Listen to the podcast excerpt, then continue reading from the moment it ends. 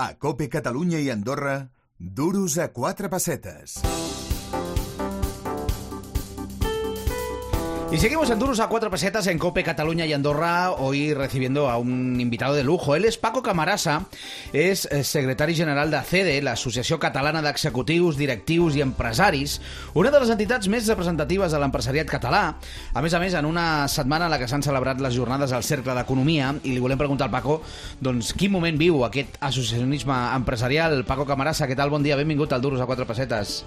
Bon dia, Jordi. Encantat d'estar aquí i sí, estem amb, un, amb unes setmanes una miqueta mogudes a nivell econòmic i a nivell no has social. dormit molt aquesta setmana? Eh, bueno, No jo, jo intento, temps. intento dormir. Sí? Jo crec que s'ha de saber també desconnectar no, una mica. I tant. Eh, sí, nosaltres, bueno, tota la situació actual, política, social, Mhm. econòmica, l'estem vivint amb una miqueta de, de neguit, però sí que és veritat que, que no deixem de fer eh, el que la CEDE sap fer bé, no? Què és, per començar, què és la CED exactament, Paco? Com la definiries? Qui sou? Què feu? Nosaltres, com bé has dit, som l'Associació Catalana d'Executius, Directius i Empresaris. Mhm. Tenim persones eh, directives i executives associades a la CEDE, però també tenim empreses eh, associades i patronals que també formen part de la nostra junta directiva. Mhm. La CEDE, al final, és una entitat, una associació amb la que conviuen eh, diferents actors de la societat, no només empreses eh, i patronals i executius, sinó també persones del món polític, persones de la comunicació. Al final eh, és un espai de diàleg, un espai amb el que intentem donar una sèrie de- de- d'ajudes no? a aquestes entitats perquè puguin accedir a diferents espais eh, de la societat. No? Llavors, al final dinamitzem, intentem fer de pont entre aquests grups, entre aquestes empreses o patronals eh, i el món polític doncs, per intentar generar espais de diàleg i intentar doncs, solucionar les seves problemàtiques del dia a dia. Espai de diàleg, deies, entre el món polític, el món empresarial... Mm, Jo no sé com està aquest diàleg darrerament, si, si va millor o va pitjor. El... Aviam, Jordi, sí. Eh, és un tema complex. Mhm. eh, jo crec que eh, hi ha moments eh, a la història amb el que és molt més fluid el diàleg Mhm. i hi ha moments que costa una miqueta més, però no per això hem de deixar d'insistir, no? Llavors, eh, nosaltres hi creiem molt que el camí eh, passa pel diàleg, que hem de fer aquests grups de, de, de pressió, si es pot entendre eh, de manera positiva sempre. Eh? Nosaltres som un lobby, no ens hem amagat mai, ho som des de l'any 99, som una entitat que no cobrem cap tipus de subvenció pública Mhm. i que no tenim color polític com a entitat. Llavors, dins de la nostra associació conviuen diferents ideologies, moltes, totes, possiblement. Mhm. eh, intentem que totes elles doncs, eh, busquin els seus punts en comú i deixin de marge les diferències, perquè al final el que fem és empresa. Nosaltres no fem política. Nosaltres necessitem de la política perquè les empreses funcionin bé. Quina relació teniu amb entitats doncs, com, com PIMEC, com Foment, com, com Pimes... Eh, com col·laboren amb vosaltres? Nosaltres, dins de la nostra junta directiva, tenim representants de diferents eh, patronals eh, que a la mateixa vegada també formen part d'aquestes que, que, que has anomenat. No? Mhm. És una manera de col·laborar. Nosaltres sempre veiem que les patronals eh, fan molt bé la seva feina, són necessàries, gran, fan una gran tasca, Pimec aquí a Catalunya, eh, Fomento amb les grans empreses, jo crec que cadascuna ha de tenir el seu espai. Nosaltres no estem, diguem, vinculats d'una manera eh, molt directa amb, Mhm. cada, amb, amb algunes d'aquestes que has comentat, amb altres sí, ara t'explicaré amb el cas de Compimes, però estem bé, la situació és bona, jo crec que, que és bo, al final nosaltres el que diem és que la unió fa la força i, i hem de deixar també de marxa doncs, aquestes... Eh, diguem que aquestes diferències que es poden, que podem Mhm. trobar en alguns moments, no? Llavors, estem bé amb tothom, amb el cas de Compimes, eh, que és una patronal que neix amb la voluntat de, de ser un agent social i entrar dins del diàleg social a nivell estatal, eh, formem part d'aquesta patronal, al igual que forma part PIMEC i altres organitzacions de la Mhm. petita i mitjana empresa. Nosaltres estem dins com a CEDE i, i som el, els que portem la comissió de les relacions institucionals a nivell estatal.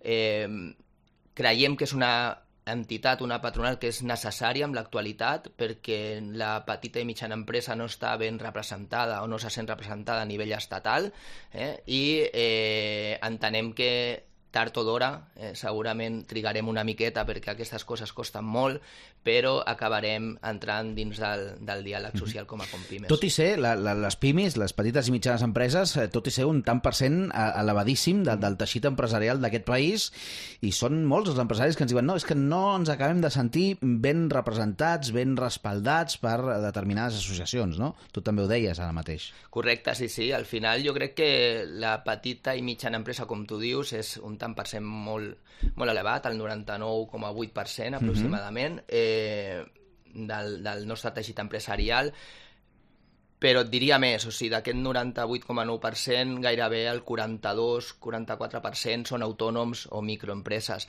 Eh, quan ets autònom, el dia a dia t'atrapa, costa molt estar amb, amb la lluita i, I amb tant. aquest tipus d'organitzacions, no? perquè tot això és molt lent, però s'ha d'estar.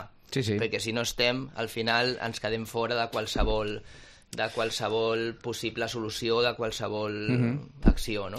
Sí, deies, s'ha d'estar, però jo et volia preguntar, els empresaris en general, eh, els executius, eh, són proclius a l'associacionisme o costa captar socis?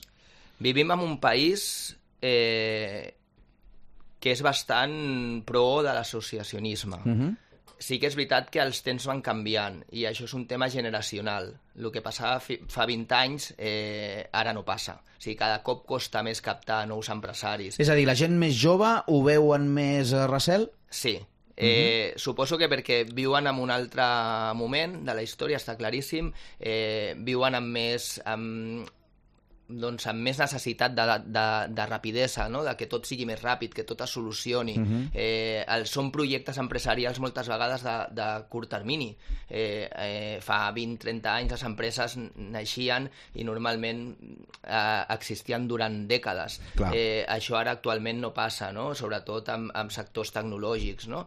Eh, llavors ens costa moltíssim eh, captar nous associats, però sí que és veritat que, que també es fa, eh? no com abans, però es fa, i jo crec que les associacions també hem de veure eh, aquest canvi com algo positiu i adaptar-nos també a aquestes noves realitats.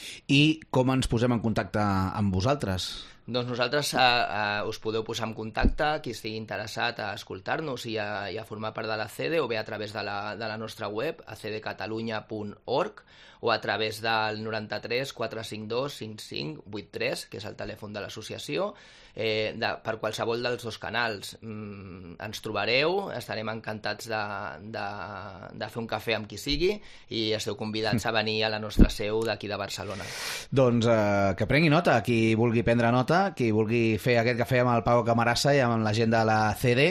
Però, Paco, a part de tot això, que jo crec que ja et deu ocupar 23 hores i mitja al dia, eh, crec que tens una altra professió, un altre mm, somni que, que et treu també temps? Sí, jo crec que quan et dediques al món de l'empresa i, i tens la teva pròpia, el teu propi projecte, la teva Mhm. pròpia empresa, tens un ADN eh, de, que jo dic sempre d'hiperactivitat. Que no pots parar de fer no coses. No pots parar de fer coses. I llavors sí, eh, des de fa un parell d'anys, en plena pandèmia, vaig crear una associació amb, un, amb la meva companya, amb l'Aure Ferran, eh, que es diu Huelles Compartides. Eh, Huelles Compartides. Huelles Compartides.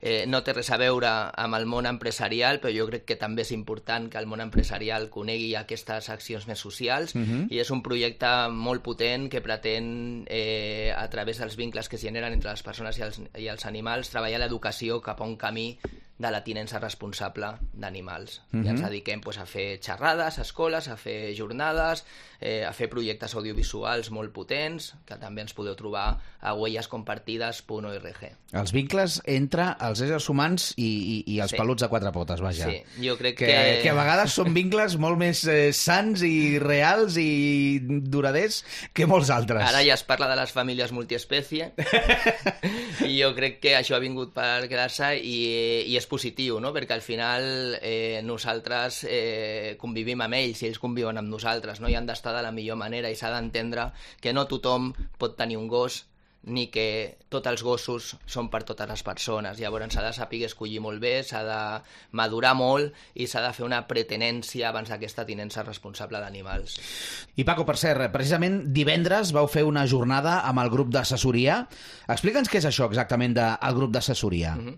Doncs sí, divendres, Jordi, com dius, vam fer una jornada que es va dir Surfejant l'onada, mm -hmm. eh, una jornada que preteníem donar eh, solucions per la prevenció a les empreses, les prevencions en totes les etapes de la seva vida, eh, i això ho fem eh, des del grup d'assessoria de la C, del grup d'assessoria, són professionals de diferents àrees d'assessorament de les empreses, amb les quals, a través de, de cada especialitat, intentem donar unes solucions i un assessorament als associats a la CEDE. Eh, és un servei que oferim des de l'associació la, i a banda de tot això ho dinamitzem fent aquestes jornades tan dinàmiques, trencadores, diferents, eh, en formats roleplay i, i molt tematitzades que són sempre un èxit. O sigui que, que la veritat que estem molt orgullosos d'aquest grup d'assessoria que funciona molt bé, ja hi ha 18 especialitats, eh, oh. cadascú representa una d'aquestes especialitats, des de, des de la part legal, mercantil, eh, penal, uh -huh. eh, com la part, diguem, fiscal, etc etc. no? Llavors, bueno, pues és, és un grup molt professional que nosaltres estem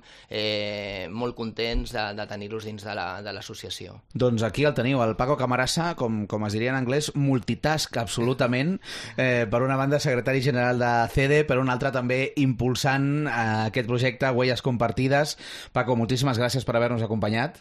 Moltes gràcies a vosaltres. Esperem veure't pels micròfons del Duros a 4 pessetes sovint. Gràcies. Una abraçada.